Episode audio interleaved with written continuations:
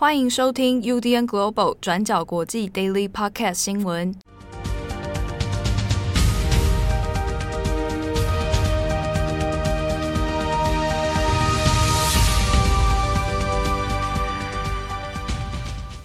Hello，大家好，欢迎收听 UDN Global 转角国际 Daily Podcast 新闻。我是编辑七号，我是编辑惠仪。今天是二零二二年三月二十九日，星期二。好，那首先我们前面几条会来更新一下目前乌克兰跟俄罗斯的一些情况哦。那首先来看一下关于谈判的部分。好，那谈判现在确定是在当地时间二十九号的时候，那在土耳其的伊斯坦堡，俄罗斯跟乌克兰方面，那双方都有派代表来参加。那这个谈判代表团呢，主要的一个讨论话题就是在于停火的协议哦。那我们从昨天的相关新闻里面，其实也可以看到，在各家外媒也有陆陆续续放出一些关于停火协议的风声，还有双方可能预期的要谈的内容哦。那之中就有我们昨天有讲到，像乌克兰方面对于关于中立国这件事情的讨论，那也是有可能的。好，那当然是会有一些前提啊。那在这一次的土耳其这边登场的这个谈判呢，有可能会针对一些讨论话题，那做出一些让步哦。比如说先前一直讲过的关于俄罗斯乌克兰去军事化这件事情，好，那是不是在一定程度上真的可以跟诶俄罗斯哈那来做一些妥协？那在相应程度上去做一些调配哦。好，那但真的乌克兰会愿意做去军事化吗？好，那就本质上来说不太可能，但它也会有一些条件的设定哦。那另外就是关于我们前面好几次都讲到的，就是修宪，然后让乌克兰成为一个中立国。那还有另外就是透过宪法，然后还有透过主权的认定，那去承认乌东地区的一些主权概况哦。好，那看似似乎有一些进展。那乌克兰也不是说白白的，好像就诶，那就答应俄罗斯的条件。那特别是现在的俄罗斯的进攻情势比过去其实缓和很多。那在这个条件之下，诶，那要怎么样来达到一个停火协议？那其实是还蛮多需要去协商斡旋的地方。那乌克兰政府倒是也有透露一点哦。那这一个想象其实还蛮有意思的，就是说，诶，那一定程度上当然可以跟莫斯科来跟俄罗斯做一些条件的交换，比如说，好，那我就真的答应你，我不会加入北约。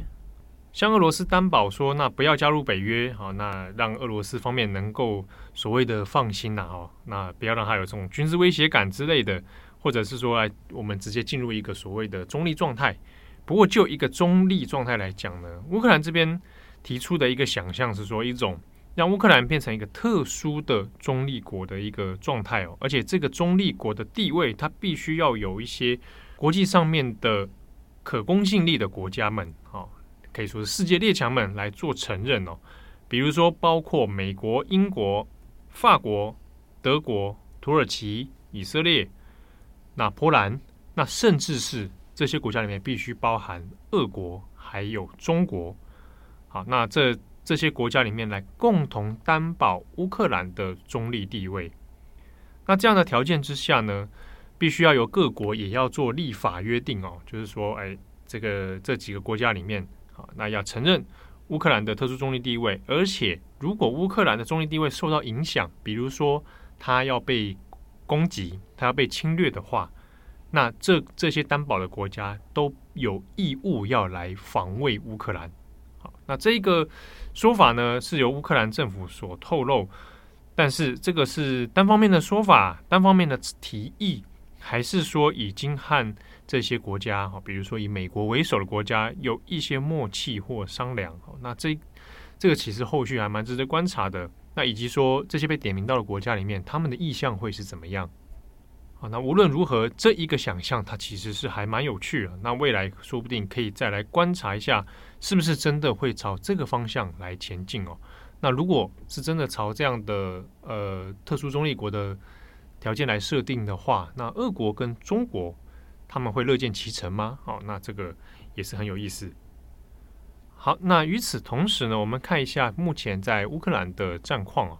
那基辅啊，首都基辅这边，它的攻势，俄军呢其实已经确定是有往后退的迹象了。啊，那它的攻势其实并没有在做加强啊，那是稍微已经暂缓了。那至于马利坡的部分，它还是相对比较危急哦。不过因为马利坡大概这个城市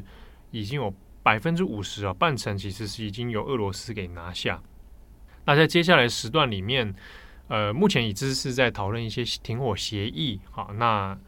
双方呢都会希望在真正达成停火协议之前，那能够各有斩获。比如说俄罗斯。那尽可能，他为什么会这么执着马利坡？他还是希望他的地缘位置能够被俄罗斯所掌握。所以在真正停火之前，俄罗斯的目的是希望整个拿下马利坡。那乌克兰方面呢，则是希望说，在停火之前呢，那尽量把失去的土地哈能够拉回来哈，以避免说，万一之后真的有一些板块、版图方面的这些结构改变的话，那会对自己造成长期的不利哦。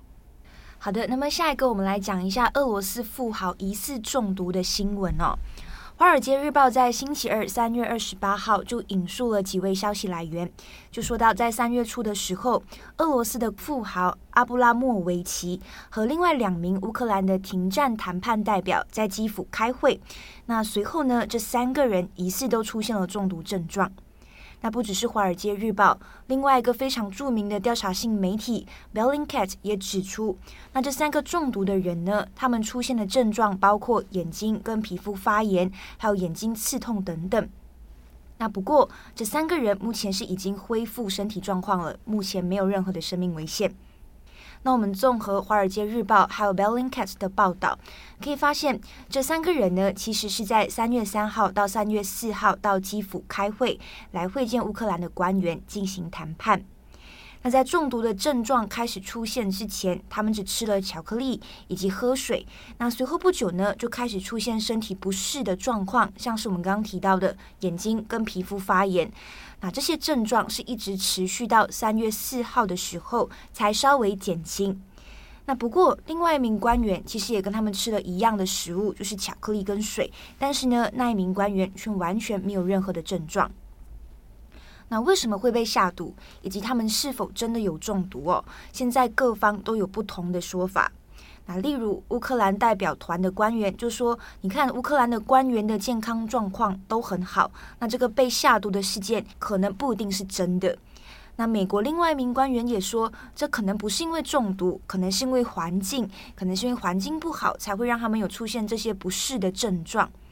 那但是呢，也有一些消息人士是认为他们会中毒，是因为俄罗斯的强硬派来下毒了。那这些俄罗斯的强硬派目的就是要破坏停战的谈判。那关于这一些就是中毒的事情呢，克里姆林宫这边目前是还没有任何回应的。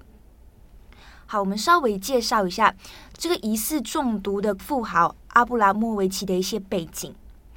那自从战争开打以来呢，阿布拉莫维奇就一直是充当着协调者的角色，来回穿梭莫斯科跟基辅来进行谈判。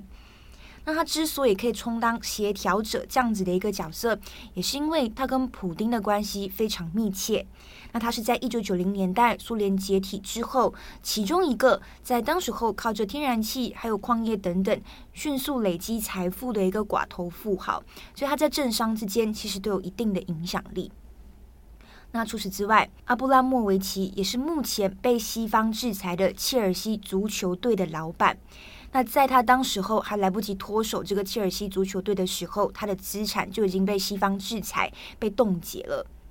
那只不过他这个调停者、协调者的角色其实也是有点微妙。他被西方制裁是没错，但是可以看到乌克兰总统泽伦斯基其实也有不断的放话跟西方表示说。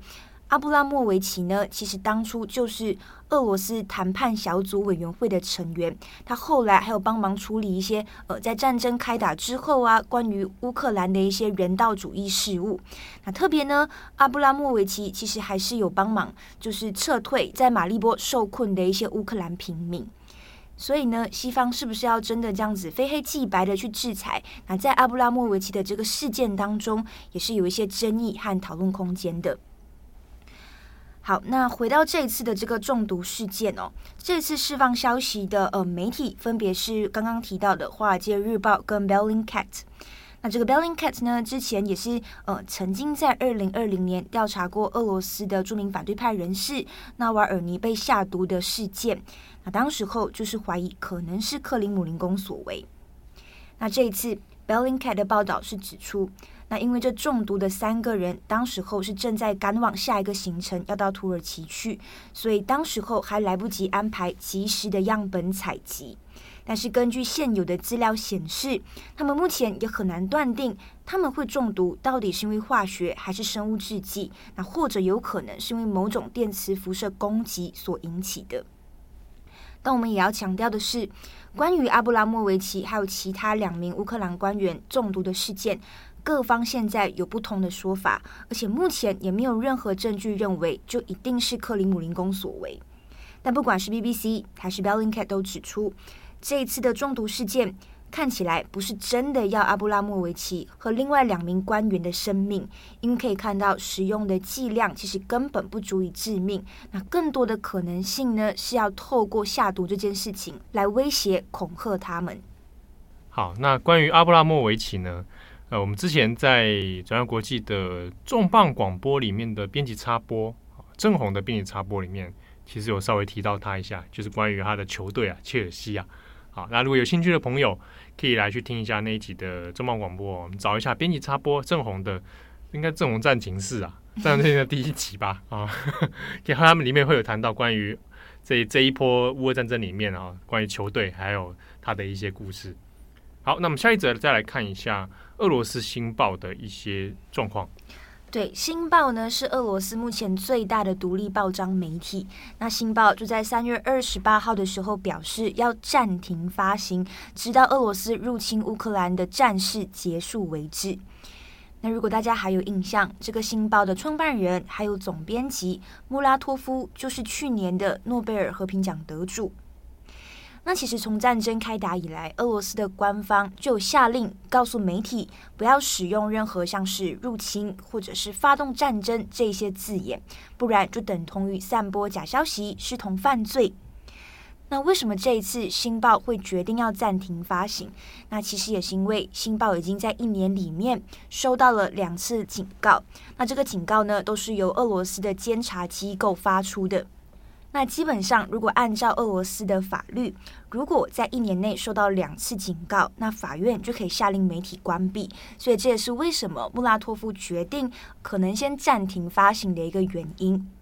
那在这个简短的声明里面，穆拉托夫就表示这是一个非常艰难的决定。那会这么做，就是为了要拯救《星报》这一份刊物，那避免真的被俄罗斯官方彻底停刊。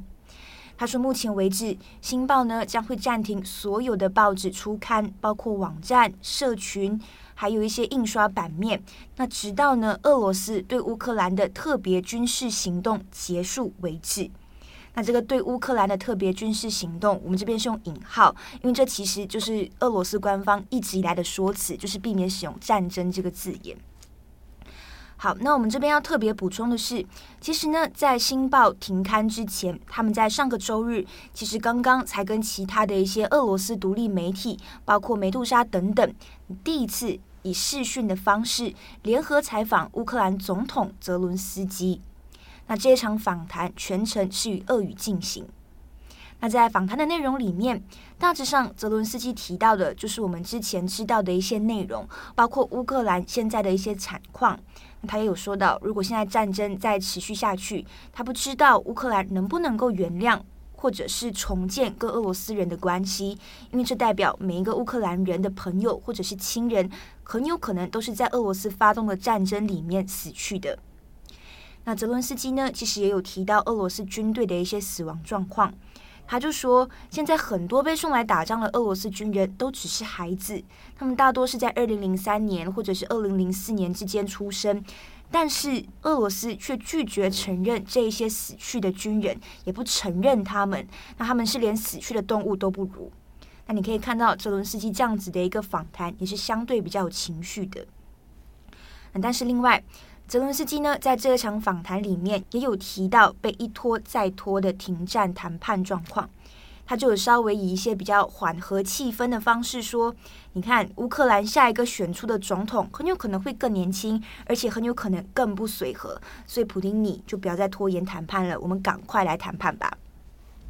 好，但是这段泽伦斯基的访谈内容当然是被俄罗斯官方警告不可以发布。那甚至也有直接表明，这一次采访的媒体将有可能被认定成为外国代理人来展开调查。但是按照目前的状况，这一些俄罗斯的独立媒体还是发布了这一段跟泽伦斯基的访谈内容。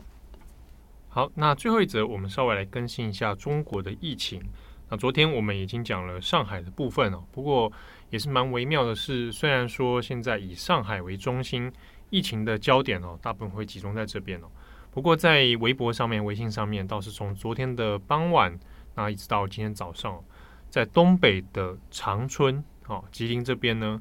那它的相关的讨论度也是蛮多的。那主要还是因为这两个地方其实先前疫情就已经先烧起来了哦。那呃，做这个所谓的动态清零的。措施之后呢，看起来没有像深圳一样哦，那就疫情就可以被控制住，那反而是还是处于一个很不稳定的状态。那比如说，我们看二十八号这一天哦，吉林省确诊的病例有一千零五十五例，那其中最多的就是在长春的六百二十二例哦。那在长春这边，现在主要讨论的问题就在于说封城啊，或者所谓封闭式管理。已经进行了好一段时间了，可是呢，地方的物资仍然有非常不稳定哦。那包含比如说，他现在有限制民众说你你没办法出去采购一些民生必需品哦。那包含你的物资啊，包含你的这个生活用品啊，那还有主要在于粮食的部分哦。那地方呢倒是有传出说，哎，有一些本来应该是从其他地方外省。送进来要做援助的这一些粮食哦，对吧？蔬菜包啊，然后这个肉品啊等等，结果呢都没有做到很合理的分配，那甚至是有很多的相关蔬菜啊粮食就不知道去哪里了，人间蒸发哦。比如说地方就有在传说，长春这边本来有收到一百三十多吨的相关的蔬菜箱啊这样的东西。结果呢，实际配发里面其实并没有满足到一百三十多吨啊，中间有好好好多东西是不见了。那大家也在想说，那不知道到底去哪边？那另一方面是呢，在长春地方蛮有名的一个大型商业集团哦，叫欧亚集团。那他们有在地方开这种大型卖场。好，那欧亚集团这边呢，也推出了一些像蔬菜包啊、蔬果包这样的。东西哦，那来给民众可以来购买，那可以用，比如说你的手机 APP 就上网订购，然后就送过去这样。但之中呢，就发现说它的蔬菜包它价格不断在往上涨。那大家其实，在体感上面就会觉得说，那是不是欧亚集团呢，在有点在发国难财啊？哦，因为欧亚在长春地方是蛮有名的，是地方垄断型的大型商场集团。好，那就跟中国其他各省不大一样，是哈。几乎在长春是没有竞争对手的啊！这甚至在长春地方呢，就有一些那种民众还常会讲说啊，长春就是被欧亚集团给搞得变得变得非常土气哦，都没有其他的这一种诶大型的卖场会进驻，那全都是因为欧亚在把持哦。那现在比较被大家所诟病的就在于说，诶，欧亚现在这边他们自己的。蔬菜包，他们的蔬果包，那有涨价的这样的问题。然后同时呢，他们也在公开说，哎，要征求志愿者啊，征求志工，那来帮忙做蔬菜包的分装工作啊。那中间就有一些分配上的问题，那还有一些物资管理的一些谣言出来哦。那现在虽然欧亚集团也在微博或微信上面有做一些澄清啊，说他们没有做这种囤货，没有恶意涨价。但是呢，民众普遍看起来是相当的不满，那以至于在微博的热搜上面哦，那甚至甚至是占据了一段时间。好，那最后有关于乌二的情势呢，欢迎参考今天的转角国际过去二十四小时有更详尽的文字报道。我是编辑七号，我是编辑慧仪，我们下次见喽，拜拜，拜拜。感谢大家的收听，想知道更多详细内容，请上网搜寻转角国际。